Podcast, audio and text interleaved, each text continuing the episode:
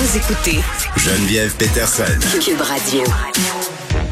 Vincent Dessoureau est là. Salut Vincent. Salut. Écoute, avant qu'on parle de James William Awad, Oui. euh, tu sais, j'avais la discussion avec Monsieur Fallu sur nos perceptions des drogues. Oui. Euh, Puis tu sais, je pense qu'on est dans tout un discours très euh, libertaire là, sur le fait que bon, le pot maintenant c'est légal et tout ça. Mais mais est-ce qu'on est vraiment prêt à franchir le pas? Parce que moi, si par exemple ma fille de 15 ans m'arrive puis me dit maman, je veux prendre, je sais pas moi, un- une boisson alcoolisée dans un party pour avec des amis, je vais être plutôt ouverte, tu sais, à, à la laisser peut-être faire ses expériences.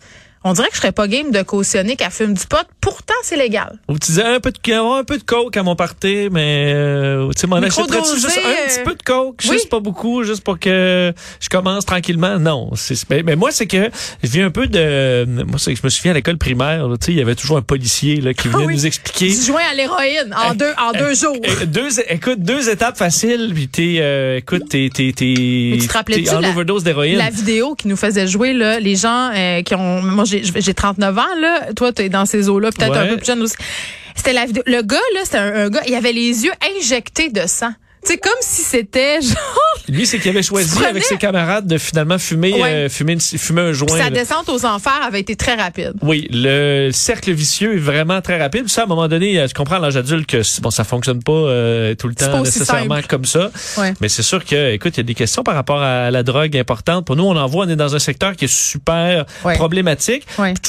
Ça a été un choc un peu au début, moi, quand je suis arrivé à Montréal de Québec, de voir, je veux dire, des gens se piquer là, dans la rue. Moi, j'avais jamais, jamais vu ça. Moi, j'ai habité dans le centre-sud, puis c'était ça, là, le matin, quand je partais à l'UQAM étudier, il y avait des gens qui finissaient le party sur mon perron, là. C'est ça. Et là, on voit entre autres des intervenants tu sais, qui ont les, les, les sacs à dos bleus Oui. avec des, euh, des pots euh, dans Pour plastique les pour. Mm. ramasser les seringues, qui en remettent des neuves aussi. Euh, puis c'est à force de côtoyer ça que tu finis par trouver ça tout à fait normal, de dire, ben c'est bien, écoute, s'ils sont pour s'injecter, aussi bien d'avoir des- de, l'équipement Ouais. propre. Puis c'est vrai qu'à un moment donné, euh, en étant conscient que c'est un problème complexe, puis que c'est euh, c'est pas Ben, juste il y a des criminels, Ouais. euh, que oui, tu arrives avec des solutions plus, plus, plus complexes. Oui, mais il y a cet aspect-là. Mais la crise des opioïdes, Vincent, a quand même révélé qu'il y a des gens qui ont des vies euh, plus normales que vivre dans la rue. Là, des gens qui vont travailler, des parents, du monde qui ont des problèmes de douleurs chroniques, qui tout à coup se font pogner là-dedans. Sont, sont prises au piège dans une espèce de roue de consommation. Il y a des overdoses. J'écoute, moi, je me rappellerai toujours, là, aux États-Unis, la mère de famille qui était décédée dans sa salle de lavage parce qu'elle était dépendante aux opioïdes. Personne ne le savait. Tu sais, on en a des histoires comme Oui. ça. Puis c'est vrai que si on voyait quelqu'un s'allumer un joint à TV, ça serait un véritable scandale. Pourtant, là, toutes les émissions, le Nomelet, le Curieux Bégin, tout le monde en parle. La Tour, ça finit bien la semaine. Tous les talk shows maintenant aux presses ont de l'alcool. Puis ça, c'est correct. Tu sais, il y a quelque chose là, là. Oui, sauf dans la culture, on est habitué d'avoir de l'alcool autour Ouais. de nous. Mais y a-t-il euh, une partout banalisation de l'alcool? C'est de la drogue aussi quand on y pense, là. Oui, oui, non, je comprends. C'est sûr que, écoute, ça fait pas le même ravage que de l'héroïne si tout le monde prenait de l'héroïne. Non. Euh, mais je comprends qu'il y en a certains qui vont dire, ben moi, pour moi, de la cocaïne, c'est comme prendre, euh, c'est comme prendre un verre. Puis le lendemain, je file, euh, je file, je suis en bonne forme, On dirait que contrairement à vous qui êtes en éveil. Euh, bon, moi, j'ai jamais consommé de cocaïne, mais c'est sûr qu'il y en a qui vont défendre ça en disant, ben, je suis bien moins magané le lendemain, comme le pot. Mais là, Ah, le pot, mais- ça va être, ça va affecter tes poumons. Je pense que c'est la consommation. Oui, puis c'est c'est l'addiction, puis c'est le fait d'avoir besoin de tout ça à un moment donné qui devient problématique. Mais Oui. bon, on est on est dans un changement de paradigme par rapport à la consommation des drogues. Moi, je je regarde encore bizarre les gens qui rentrent à SQDC, comme je le disais. Je veux voir c'est qui. Tu sais, c'est qui les drogues, les drogués. Ben, c'est sûr que la majorité, je pense, des gens se commandent ça sur Internet, mais on parle pas trop. c'est ça. Aller faire la file d'or. Moi, serais pas game. une autre étape. Pour vrai, je serais vraiment Ouais, pas game. Moi non plus. Je- non, je Moi serais non pas à l'aise. Écoute. Bon. OK, euh, notre euh, notre ami James William Awad qui ce matin donnait un point de presse euh, très Oh. très contrôlé. Euh, Barack Obama, James William Awad, même même Ou combat. Je dirais Stephen Harper. euh, Ah oui. C'est Harperesque un peu la façon. C'est vraiment euh, spécial ce qui s'est passé ce matin parce que euh, James William Awad, l'organisateur du fameux party d'influenceurs perturbateurs là, sur Oui. le vol de Sunwing qui a fait tant jaser, avait promis, puis ça fait des semaines, mon point de presse, ça va être euh, fin janvier. Puis là, on se dit, bon, OK, pourquoi? Bon, pourquoi? Il voulait peut-être dormir là-dessus quelques jours. Mais ça avait lieu aujourd'hui. Je me disais, il va se préparer pendant des mois. Là, ça Ben, va être un speech incroyable, Non, là, le speech justement. c'était pas incroyable. Par contre, hier même, je blaguais avec Mario en disant, il va sûrement faire une entrée un peu à, la- à- justement là, comme Joe Biden arrive devant les drapeaux euh, américains. Et euh, ben, j'étais pas mal Il y en avait, hein? Il y avait des drapeaux. Exactement ça. Il s'est fait un fond de drapeau, euh, comme un point de presse politique. C'est décentraliser son affaire. Oui, ça, on va, on va, va y revenir. Mais donc, il arrive là en descendant, comme le premier ministre, des escaliers. Et là, il arrive dans un scénario, hein, c'est spécial, arrive devant un panneau avec Oui. le- le- les- toutes ses compagnies, un peu comme un fond, euh, comme un lancement de disques. Et là, se, se place là debout pour euh, les photos. Alors, euh, vraiment, il y a une zone L'as-tu photo stalké? L'as-tu stalké sur Instagram? Avant ce point de presse-là? Parce qu'il se préparait et il montrait son kit. Tu sais, il a mis en scène tout ça, là. Euh, C'était une grosse affaire. Oui, je pense qu'il ne comprend pas tout à fait euh, c'est quoi la différence entre être le king puis être le con du dîner. Là. Oui. Là-dessus, il y a peut-être un, un bout qui, qui un message qui saisit pas nécessairement dans la population, mais bon. Euh, donc il y a une zone photo un photo booth là où il va faire des photos. Mm. Après ça, il se présente là devant les, les, les, les- les- les micros des médias, devant cette série de drapeaux américains, québécois et canadiens parce que je suppose qu'il écoute, il est décentralisé là. Alors euh, bon, voyons. Et là, il a attendu trois longues minutes avant de dire quoi que ce soit là, euh, bon bah, pour faire durer le plaisir. Il fallait que les gens Et- s'installent comme du monde puis qu'on donne les règlements. Il y Oui. avait beaucoup de règlements. Oui, parce qu'il y avait la matamor du, de- Oui, du, du qui, service. elle? Alors, il y avait une espèce de responsable des communications, je sais pas si c'est une de ses amies ou quelque chose, qui euh, bousculait les journalistes, ma foi. D'ailleurs, le, le- le- début a été interrompu par un coucou qui s'est mis à crier, Oui. euh, qui s'est mis fort. à hurler, qui a dû être sorti par la, bon, par la sécurité ou les gens qui étaient là, parce qu'il criait, quand est-ce que tu vas faire un autre party, vas-tu m'inviter, mais en hurlant, là, complètement. Alors, ça commençait bien. Et euh, je vais vous faire entendre tout de suite cette dame qui gérait les journalistes. Ça, C'était Oui. juste avant la période de questions, où elle dit que les journalistes qui vont oser poser une sous-question à El Señor Awad seront euh, kickés out du building. Écoutez ça. Une question par journaliste, il n'y a pas de follow-up. Euh, encore une même chose, si vous continuez trop avec les follow-up, vous allez être expulsé de la conférence de presse. If you ask a follow-up or you continue asking too many follow-ups, you will be kicked out of the building and of the press conference. Oui, Si c'est en vous bilingue posez- aussi, hein? Si vous posez une, une sous-question, vous serez kické out du building. Ça, j'avais jamais entendu ça. La langue était particulière. hein. Je me permets cet aparté. Le Vincent, il a Bon. commencé, M. Awad, en disant euh, euh, je, Ben, je vais te le faire je entendre. te cale. je vais vous faire entendre parce que bon effectivement bon c'est beaucoup franglais je Oui. pense pas que c'est parce qu'il est pas capable de parler français c'est un peu le style jeune Oui. euh, qui va jeunes. avec son euh, son crowd c'est d'essayer d'être un petit peu toujours bilingue sans jamais être sur la bonne langue complètement Euh, je vous fais entendre les Oui. Mm. excuses parce qu'il y avait de l'excuse dans, dans tout ça il a fini par s'excuser il explique un peu pourquoi il a euh, il a calé cette euh, press conference Oui. Donc, euh, la raison pourquoi j'ai euh, j'ai call cette presse conférence, c'est pour euh, discuter de ce qui est arrivé le 31 décembre. Donc, je voudrais m'excuser tout d'abord pour les gens qui n'ont pas respecté les règles sanitaires. Mon intention pour ce voyage était d'aller entre entre groupes et s'amuser en groupe, aller au Mexique. J'ai fait ce que j'avais à faire. J'ai respecté, j'ai tout fait pour que les gens respectent les règles Le. Vincent, il, il parle toutes les langues, mais aucune. Oui, bon, parce que là, euh, d'ailleurs, le- le- une presse conférence, celle-là, je l'avais jamais entendue. Euh, Tous des donc, il- néologismes, là. il a fini par s'excuser. Par contre, réplique aux compagnies aériennes en annonçant carrément des poursuites. Et ça, Mm. les raisons sont un peu particulières. Euh, il trouvait ça dangereux d'avoir laissé des gens au Mexique. C'était alors, pas dangereux d'y aller, par contre. ben, c'est ça, alors qu'il a amené lui-même les gens au Mexique. Ça a l'air que au Mexique, c'est dangereux plus que l- une semaine, faut croire. Je vous fais entendre là-dessus James Howard qui annonce ses poursuites vers des compagnies aériennes. Vous devez vraiment avoir honte. Sunwing, Air Canada et Air Transat, puis d'abandonner 154 personnes au Mexique. À mon avis, c'est vraiment dangereux. On a abandonné 150 Québé- 154 Québécois au Mexique à cause d'un certain nombre de gens. Puis ça, à mon avis, c'est c'est illégal. Bon, le problème pour M. Awad, c'est que c'est pas illégal euh, du tout. Je regardais, euh, bon, j'ai pas trouvé la politique de Sunwing, c'est à peu près les mêmes politiques dans toutes les compagnies. Je suis allé voir Air Transat, le contrat avec Air Transat pour un billet.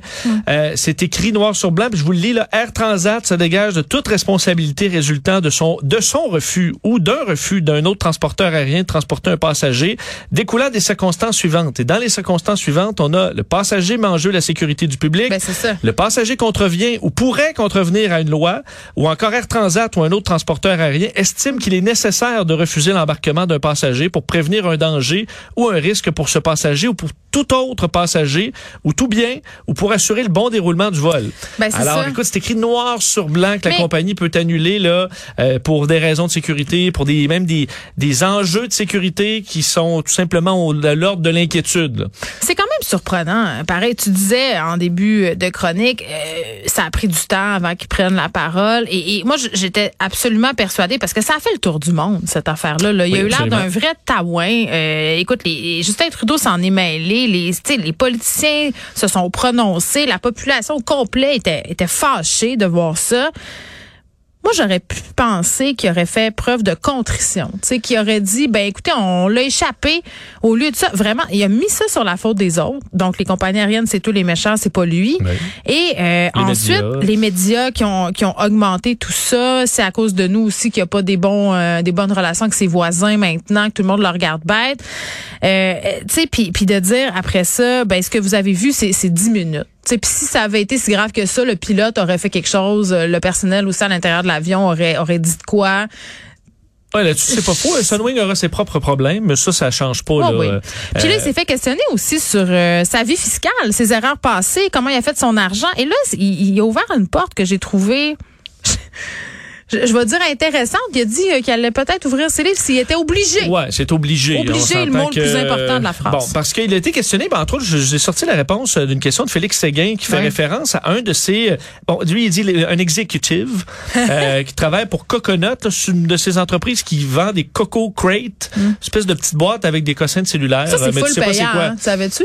Parce tu fais que des tu- milliards de dollars en- à des gyms, Bon, des pizzas, puis... euh, avec des- les Coco Crates. Ouais, ouais. Bon, ben un de ses partenaires avec les Coco Crates, un de ses exécutifs, c'est euh, bon un homme qui a plaidé coupable à 11 accusations de vol, fraude, fraude à la carte de crédit, production de faux documents, complot, a eu 12 mois de prison avec sursis. Mm. La, la presse, entre autres, qui a fait un gros dossier là-dessus. Euh, il était questionné, Félix Séguin, pourquoi il s'associe à des gens qui ont été accusés de fraude. Et là-dessus, écoute, il explique que euh, ben, ben, ben, écoute, il faut donner une deuxième chance à tout le monde. Je veux le faire entendre. Puis je pense que tout le monde a le temps de changer en, quelques années. Puis c'est pour ça là que je, crée en ce moment un, concept décentralisé pour Triple One, parce que tout le monde a, le droit à une deuxième chance, tout le monde a le droit de, de, de rebâtir sa vie. Donc, euh, peu importe le passé, Triple One accepte tout le monde. Peu importe si vous avez des diplômes ou non, Triple One accepte tout le monde. Tout ce qui compte, c'est le présent et le futur.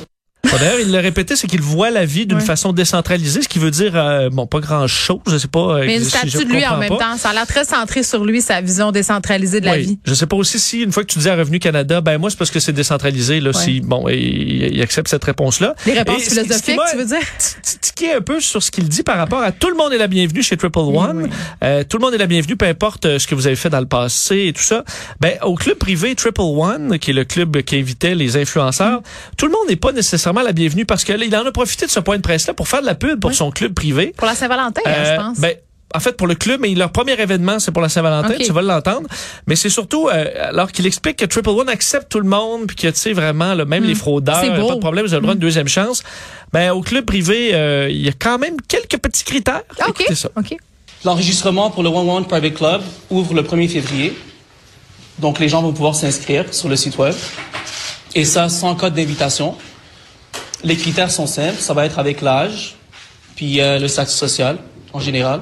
Sinon, on, a- on aura notre premier événement virtuel qui est basé sur... euh, qui va être en relation avec la Saint-Valentin.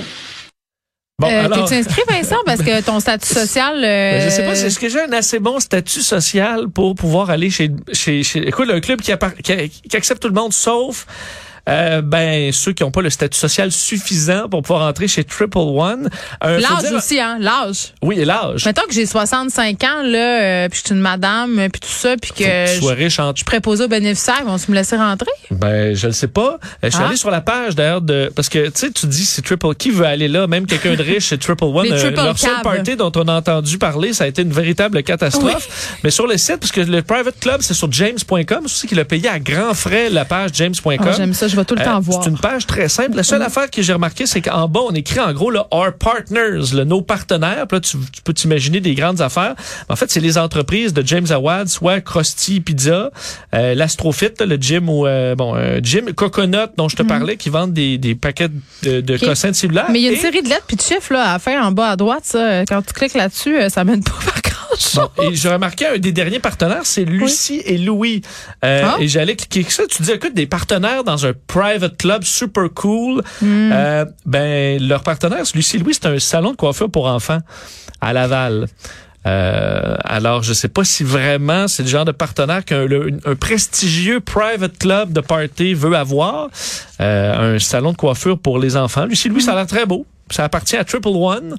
Mais donc, les partenaires sont pas beaucoup à l'extérieur de l'espèce de conglomérat de James William Awad qui le peine à expliquer, à savoir qu'est-ce que Oui. ça fait dans la vie, ces entreprises. Aussi 100 et qu'est-ce que personnes. ça mange en euh, hiver. 100 personnes au siège social euh, qui est vide, en fait, que ça, que ça va à rien. Ils sont Euh, cachés dans une pièce quelque part. en tout cas, euh, une banque qui a fermé des comptes, euh, un blâme avec l'autorité des marchés financiers dans le passé, euh, certainement des problèmes à venir avec l'Agence du revenu du Canada et avec Revenu Québec. Euh, j'ai, en tout cas, je. Mais c'est sûr que moi, j'aurais suggéré être l'avocat de ce jeune homme. Je lui aurais dit tôt dans l'aventure de dire, ben, eh, profite, excuse-toi, puis après ça, disparaît, C'est profile bas, puis essaie de gérer ton argent euh, tranquillos, parce que là, quand tous les yeux sont tournés vers ton organisation très bancale et un peu... Un peu disons, tape à l'œil. Un peu tape à l'œil, ça se peut qu'il y ait quelques, quelques personnes, genre Revenu Canada, qui euh, bon soient intéressées Ah, à tes être, avoirs. ils doivent être vraiment très, très, très intéressés. Ouais. euh, Et plus t'es arrogant, j'ai l'impression qu'il y a quelques enquêteurs qui pourraient tenter de mettre plus d'énergie sur votre dossier que sur celui de de d'autres personnes Ça pourrait. moins arrogantes. Ah? Ça se pourrait. Alors, c'est des conseils comme ça que euh, James Howard a peut-être pas besoin parce qu'il lui, il est décentralisé.